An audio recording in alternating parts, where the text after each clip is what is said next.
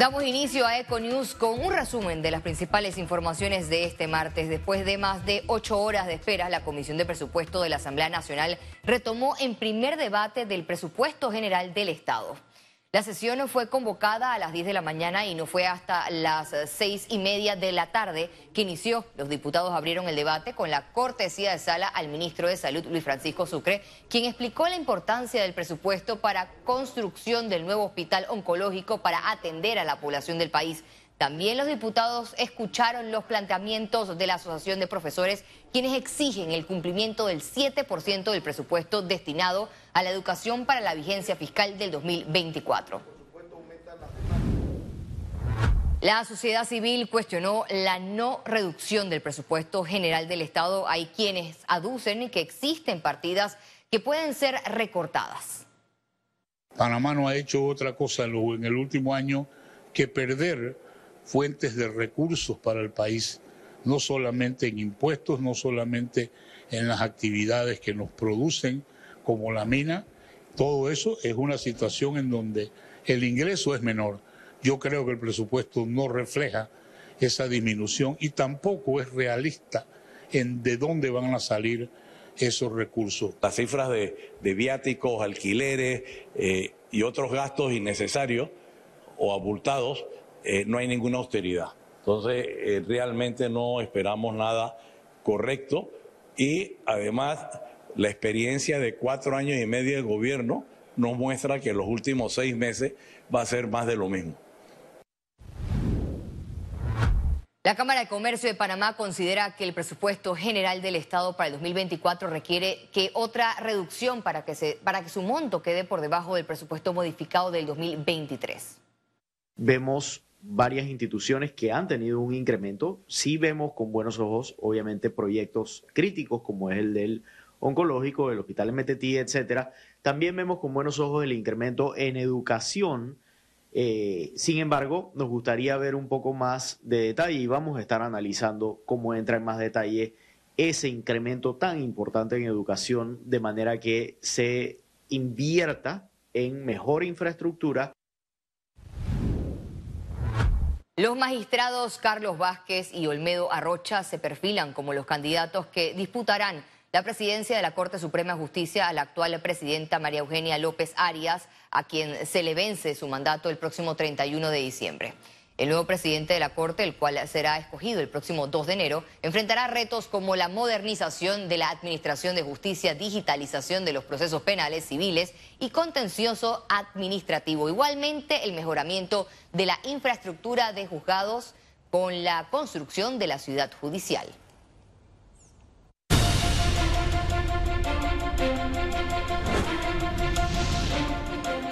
Al menos 3.033 casos tramitó este 2023 la Fiscalía General Electoral por presuntos delitos electorales, donde el delito más común que se registra es el cambio doloso de residencia.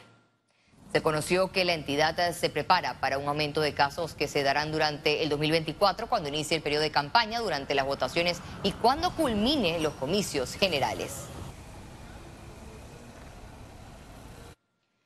El Tribunal Electoral continúa con las jornadas de capacitación a representantes de los diversos medios de comunicación con la finalidad de instruirles sobre el uso de fondos para publicidad. La entidad electoral realizó una reunión con ejecutivos de Medcom para darles a conocer los detalles sobre las normas electorales vigentes para las campañas publicitarias, facturación, pautas, presentación de informes semanales y campañas sucias, entre otros temas.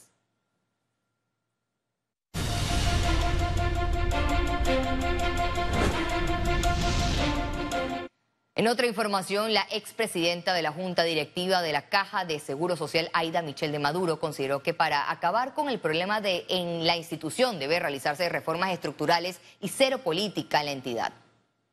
La institución sí requiere una reforma integral de la Ley 51 para poder crear mejores inversiones para la institución, para poder crear una mejor administración de los recursos, porque ahora mismo está distribuido entre los cuatro programas que tiene la Caja del Seguro Social. Pero sin duda, los que están ahora mismo en crisis es efectivamente lo que tiene que ver con pensiones. Eso se va a agravar al 2029 cuando empiecen los del sistema mixto también entren los primeros jubilados del sistema mixto. Y, es, y es, es que unir estos dos programas no nos resuelve el problema. Con una capacidad de 200 camas y más de 20 unidades de cuidados intensivos modernos, aceleradores lineales para tratamientos y radioterapias, avanzan el nuevo hospital de cancerología de la Ciudad de la Salud. Los búnker están ya en su proceso de construcción. Los equipos ya están adquiridos y están ya por venir a Panamá, así que creo que dentro de poco vamos a poder darle a la población la buena noticia de poner a funcionar los servicios de la atención de pacientes con cáncer también en la ciudad de la salud de la Caja del Seguro Social. Autoridades se encuentran en la espera de la fórmula actualizada de la vacuna del COVID-19 que protege de la variante Omicron y sus subvariantes. El Ministerio de Salud informó que se realizarán las gestiones con la casa farmacéutica y una vez todo se encuentre coordinado darán a conocer detalles de las jornadas de vacunación contra el coronavirus SARS-CoV-2.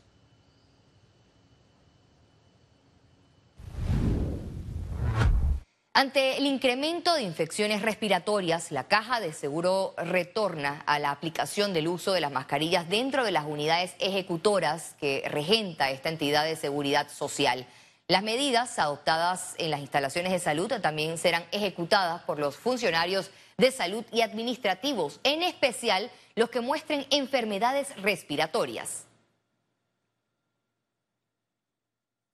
Y en otro tema, el Centro Nacional de Despacho de la empresa de transmisión eléctrica SA niega que los eventos ocurridos este 24 de diciembre eh, que produjeron una situación de falta de energía eléctrica obedezcan a una supuesta conexión de la empresa minera Panamá al sistema interconectado nacional. El día posterior al evento, un medio eh, escrito eh, manifestó de que la mina había, se le había, había entrado al sistema a operar y que por eso hubo el, apagón y que había tenido una fuente de, supuestamente del Centro Nacional de Despacho la había dicho. Y eso es completamente falso. Completamente falso y lo desmentimos. El Ministerio de Educación inició este 26 y hasta el 29 de diciembre el proceso de inscripción de estudiantes que participarán en el programa de recuperación académica estudiantil correspondiente al periodo escolar 2023. El programa se desarrollará a partir del 2 de enero hasta el 2 de febrero del 2024. Las evaluaciones se realizarán del 5 al 9 de febrero y la entrega de calificaciones el 12 de febrero. Según el Meduca, los estudiantes tendrán la potestad de escoger el colegio donde desean realizar el programa de recuperación académica estudiantil.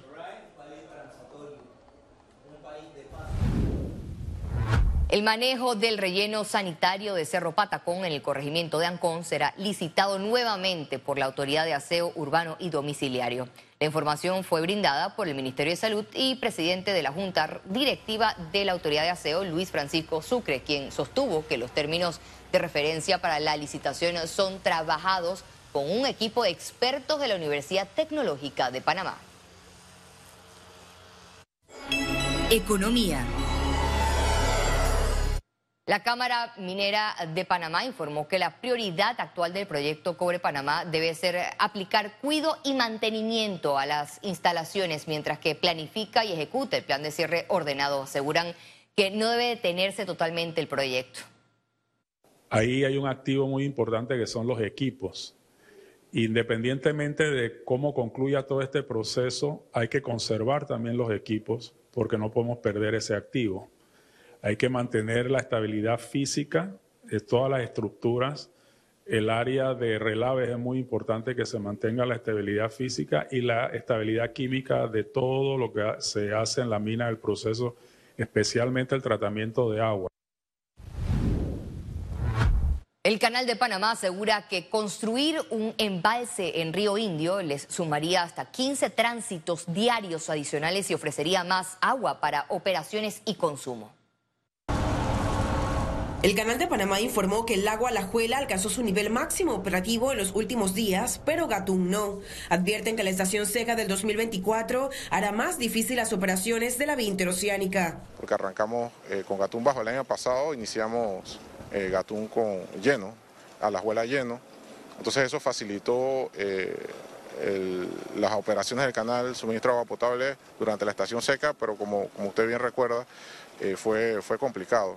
Por factores climáticos como este, avanzan en el estudio de proyectos que den solución de agua al canal por los próximos 50 años. Un embalse en el río Indio sigue siendo la principal apuesta. ¿Qué beneficios traería?